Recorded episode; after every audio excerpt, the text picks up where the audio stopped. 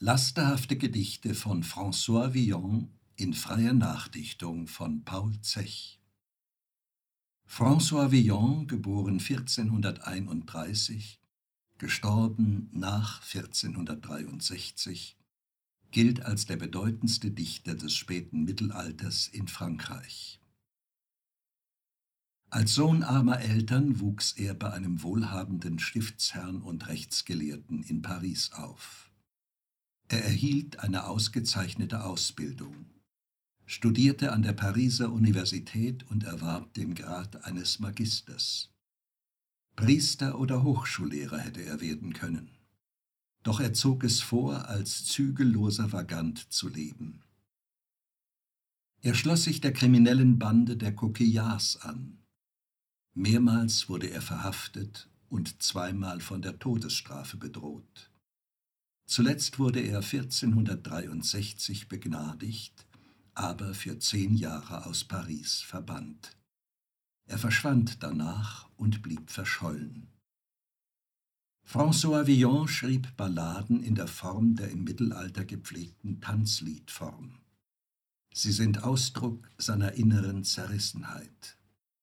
Er verarbeitete damit seine abenteuerlichen Erlebnisse und übte darin zum Teil eine herbe Gesellschaftskritik. 1931 erschienen Balladen Villons in einer freien Nachdichtung von Paul Zech. Die Ballade von den Vogelfreien Vor vollen Schüsseln muss ich Hungers sterben, am heißen Ofen frier ich mich zu Tod, Wohin ich greife, falle nichts als Scherben. Bis zu den Zähnen geht mir schon der Kot. Und wenn ich lache, habe ich geweint.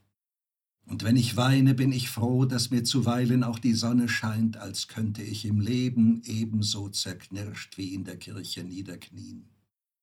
Ich, überall verehrt und angespien. Nichts scheint mir sicherer als das Nie-Gewisse nicht sonnenklarer als die schwarze Nacht. Nur das ist mein, was ich betrübt vermisse, und was ich liebte, hab ich umgebracht. Selbst wenn ich denk, dass ich schon gestern war, bin ich erst heute Abend zugereist. Von meinem Schädel ist das letzte Haar zu einem blanken Mond vereist. Ich habe kaum ein Feigenblatt es anzuziehen. Ich, überall verehrt und angespien. Ich habe dennoch so viel Mut zu hoffen, dass mir sehr bald die ganze Welt gehört. Und stehen mir wirklich alle Türen offen, schlag ich sie wieder zu, weil es mich stört, dass ich aus goldenen Schüsseln fressen soll. Die Würmer sind schon toll nach meinem Bauch.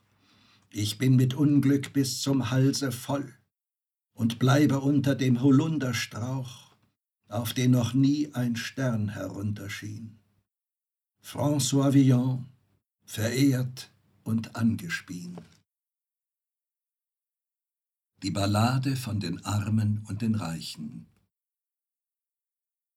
Als Lazarus einst in der Asche hocken musste, den Leib von Eiterschweren ganz entstellt, Wer von den treuen Nachbarsleuten wusste, was Elend heißt?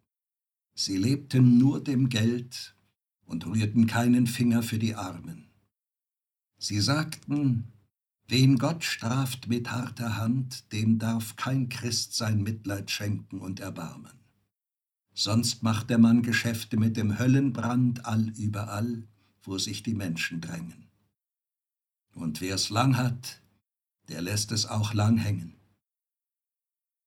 Sie wussten wohl, warum sie diesen Spruch herunterschnurren, diese Seelenfänger und Oberhäupter aller Kirchengänger.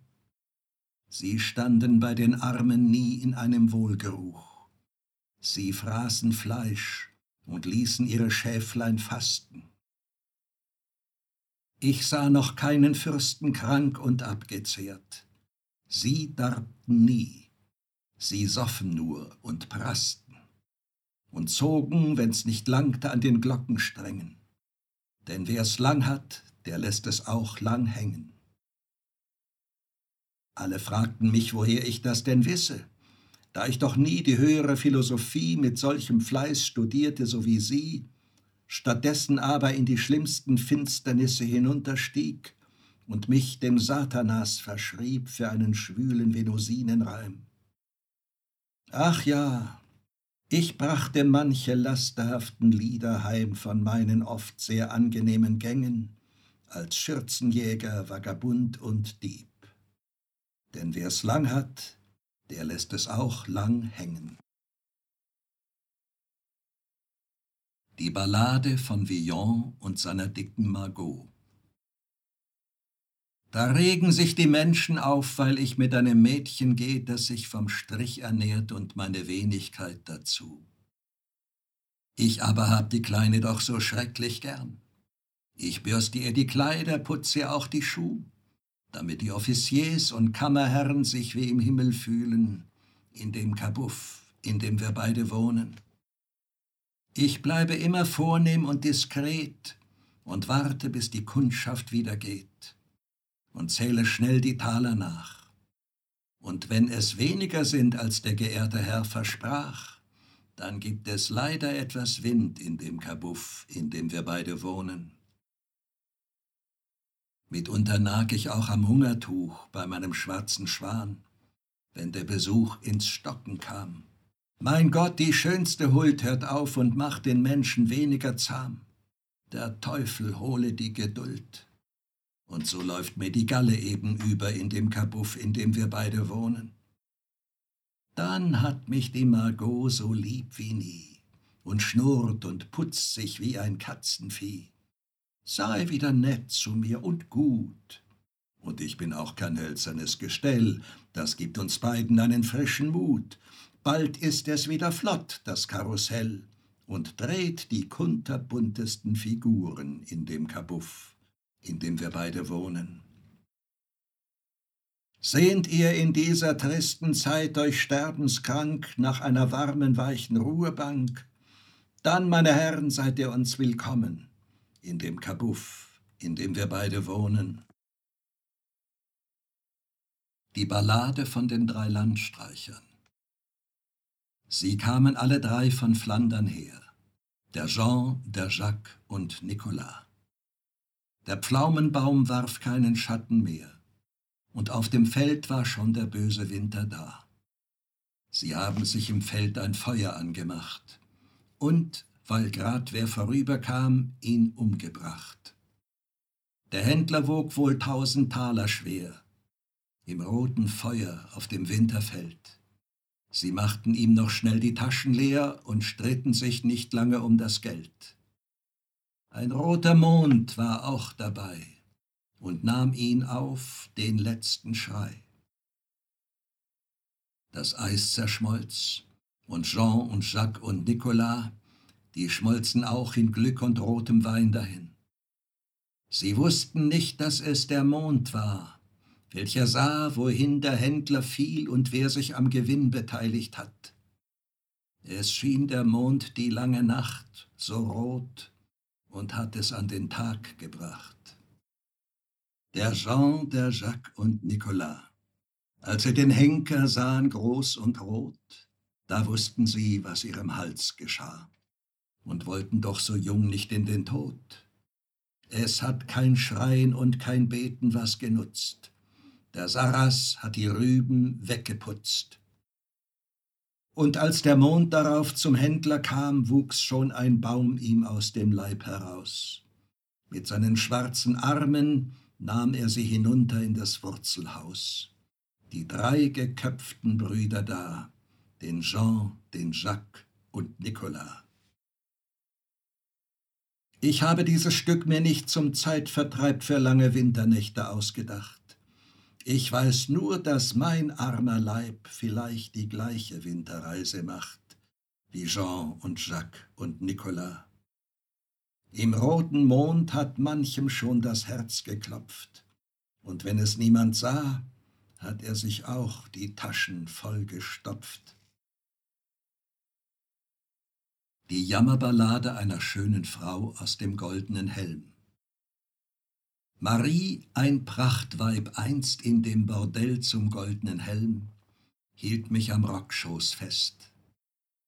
So eilig heute und so stumm, Gesell, setz dich zu mir, obwohl ich nur ein Rest noch bin von dem, was einst ich war, auch dir. Man bleibt nicht ewig jung bei dem Pläsier. Das steht schon bei Johann dem Täufer aufgeschrieben. Und ihr habt es mit mir viel Ärger noch getrieben. Ihr alle, die ihr mich von weitem schon betastet habt, mit Augen lang gestielt, die Pfaffen, Krämer, Offiziers, auch du, mein Sohn. So mancher hat vortrefflich in mein Herz gezielt und nicht geknausert, nicht zurückgehalten. Und ich fiel auch nicht auf den Mund und ließ auch sonst nicht die Natur bloß walten. Ich gab mich aus bis auf den letzten Grund. Dahin, wie ein vom Hagel abgegrastes Feld, verrunzelt alles, Wangen, Stirn und Kinn, von Blatternarben bös entstellt, bis zu den abgegriffenen Brüsten hin die hängen auf dem Lumpensack auf meinem grauen Bauch herum. Ach Gott, wie hat das Männerpack mich stumpf gemacht und wurzelkrumm. Da kraucht man wie ein Wurm daher, als wög der Buckel viele Zentner schwer. Da hockt man ohne Sinn und glotzt ins Feuerloch und denkt an all das Böse auf der Welt und dass uns aus dem schweren Joch und diesem Hungerleben ohne Geld der Tod erlösen möchte, morgen schon. Das wäre ein verdienter, ein gerechter Lohn. Die Ballade von den Galgenbrüdern Ihr Brüder seht, hier werden wir gehängt, ist keiner da, der uns sein Mitleid schenkt. Gott wird es euch vergelten mit dem Gold der Ewigkeit, wenn ihr uns nicht mehr gollt.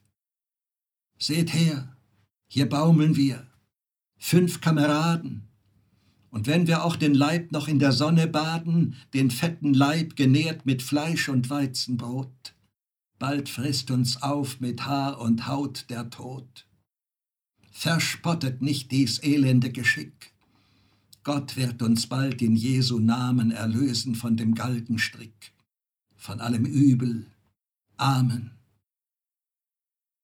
Wir hängen hier für die Gerechtigkeit und dass ihr unsere Brüder seid, verzeiht. Nicht jeder auf der Welt hat kaltes Blut, nicht jedem tut das faule Leben gut. Seid nicht erbost auf unsere Sünden und bittet Gott, dass wir in seinen Schoß einmünden. Seht, wie der Tod uns an den Kragen fährt. Seht, wie sein Griff uns schon am Halse schwert. Verspottet nicht dies elende Geschick. Gott wird uns bald in Jesu Namen erlösen von dem Galgenstrick, von allem Übel. Amen. Der Regen hat den Kopf uns blank rasiert. Seht, wie uns in der Sonne friert wie uns die Raben Stück für Stück vom Bauch mit ihren spitzen Schnäbeln hacken, und wie auch die Elster nicht mehr faul nach unseren Därmen sind. Wir schaukeln hin und her im Abendwind, wie Äste, die voll roter Äpfel hangen. Wir sind im Nebel schon wie blauer Rauch zergangen. Verspottet nicht dies elende Geschick, Gott wird uns bald in Jesu Namen erlösen von dem Galgenstrick, von allen Übeln. Amen. Herr Jesus, der du Gnade ausschenkst allen, errett uns aus des Teufels Höllenkrallen. Ach, der fährt gut, der früh am Leben hängt und nicht wie wir vom Strick so eingezwängt. Wann wird wohl unser Herz erlöset sein? Ihr Brüder, bittet Gott, er möge uns verzeihen. Rondell Aus harter Haft bin ich zurückgekehrt. Es ging der Strick mir beinahe an den Kragen. Von Glück kann man in diesem Fall nicht sagen. Ein Zufall hat den Zugriff abgewehrt. Doch besser wär's, man hätt zum Ritter mich geschlagen und eine goldne Kette mir verehrt.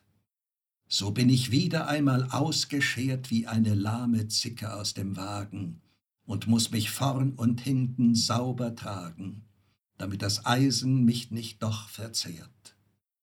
Erst wenn man selig ist, gibt's keine Klagen, weil aus dem Himmel niemand geht und wiederkehrt.